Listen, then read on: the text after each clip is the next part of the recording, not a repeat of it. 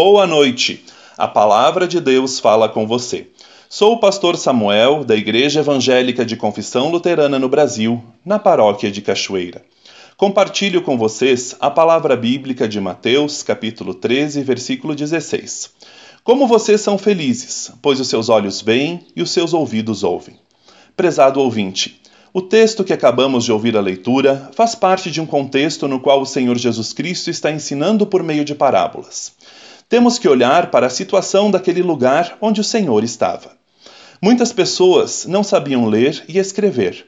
Eram pessoas simples que entendiam o que lhes era explicado de maneira também simples.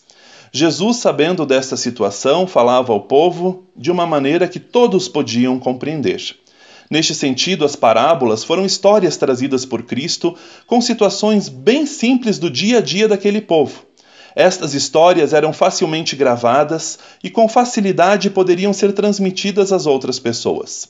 Dentre elas, temos a parábola do semeador, do joio, da semente de mostarda e outras.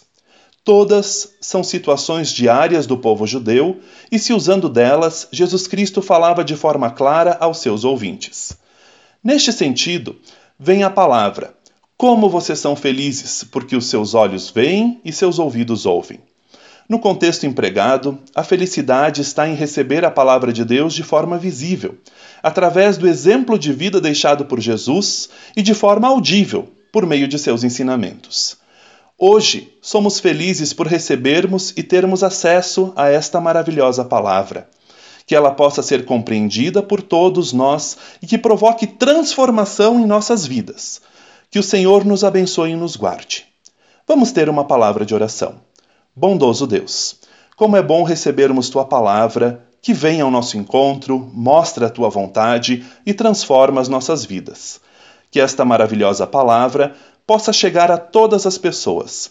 Faça de nós teus instrumentos. Fortaleça a nossa fé, Senhor. Oramos por aqueles que sofrem doença, depressão, luto. Tenha misericórdia, Senhor. Entregamos os nossos caminhos em tuas mãos. Nos guie sempre por aqueles que são certos. No nome precioso de Jesus Cristo é que oramos. Amém.